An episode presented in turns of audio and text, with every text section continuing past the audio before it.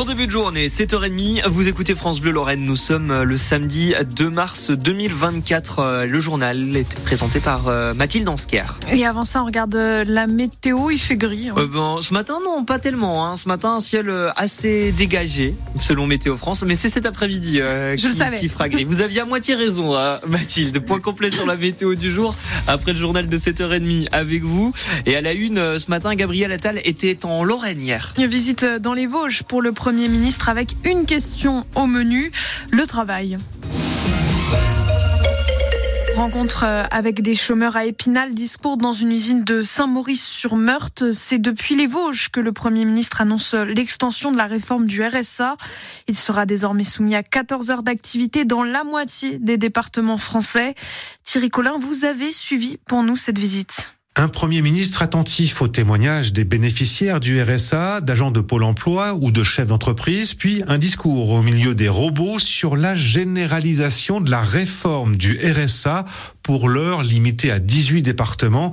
Gabriel Attal veut étendre la contrepartie demandée aux bénéficiaires. Après Épinal, il y aura Rambert-Villers. Nous allons étendre l'expérimentation à Saint-Dié. Nous franchissons une nouvelle étape vers la généralisation. Ce sont donc 47 départements où la réforme du RSA avec contrepartie sera en place, près de la moitié des départements français. Un Premier ministre qui se base sur des chiffres encourageants de cette réforme controversée du revenu de solidarité active, mais la secrétaire générale de la CFDT des Vosges, Patricia Accard, dénonce le manque de transparence de l'État sur cette expérimentation et aurait aimé rencontrer le Premier ministre pour exprimer son désaccord complet avec cette réforme. Nous, on n'a aucun chiffre, on n'a aucun bilan. Nous n'avons eu aucune information de sa venue. On considère que sa volonté n'est pas de rencontrer les organisations syndicales sur le département, qui sont quand même les forces vives. Et le Premier ministre, dans un discours d'une demi-heure, dit également vouloir s'attaquer à la fraude. Gabriel Attal entend multiplier par trois les contrôles sur les bénéficiaires de l'assurance chômage. À noter euh, que la Moselle n'est pas concernée par cette réforme du RSA.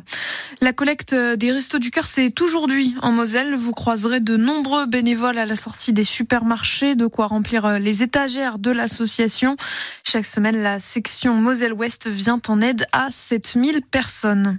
Quand des ados sont réunis pour donner leur avis, une vingtaine de jeunes du quartier de Borny ont participé à un atelier sur le futur de la médiathèque.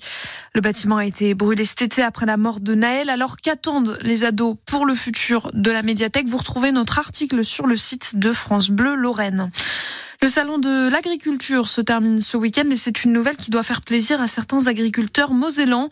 Le géant du lait Lactalis et ses producteurs viennent de signer un accord. Le prix du lait est maintenant fixé à 425 euros la tonne.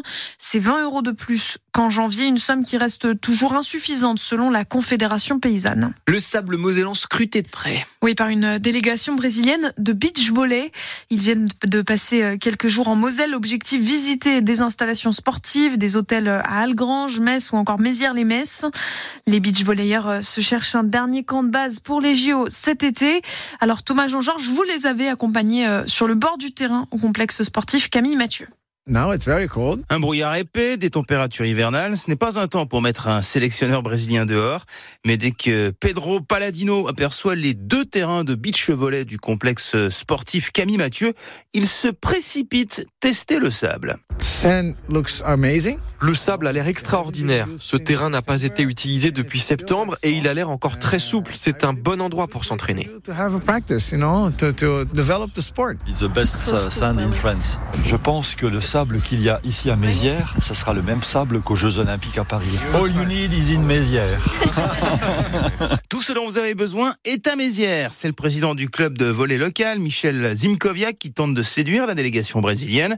Un dirigeant fier de faire visiter ses installations. Euh, honoré, ça ne veut pas dire qu'on remportera le challenge, hein, puisqu'on est en concurrence avec d'autres sites. Mais euh, la qualité des équipements qui sont présents à Mézières, euh, notamment euh, au niveau sportif, au niveau euh, salle de salle de musculation, euh, au niveau euh, euh, salle de sauna, c'est quand même un argument important euh, que nous avons. Des arguments qui seront ensuite relayés aux joueurs brésiliens de beach volley. Ce sont les athlètes eux-mêmes qui ont le dernier mot pour choisir leur camp d'entraînement pour les Jeux.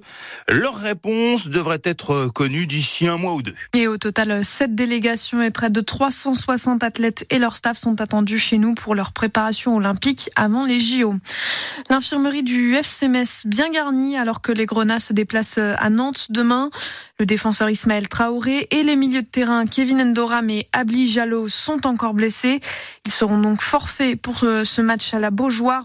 En revanche, l'attaquant ghanéen Benjamin Tété est de retour, lui, à l'entraînement. Pour ce qui est du reste de la Ligue 1, hier le PSG a fait match nul avec Monaco 0-0. Reims affronte Lille dans l'après-midi et ce soir Clermont jouera contre l'OM.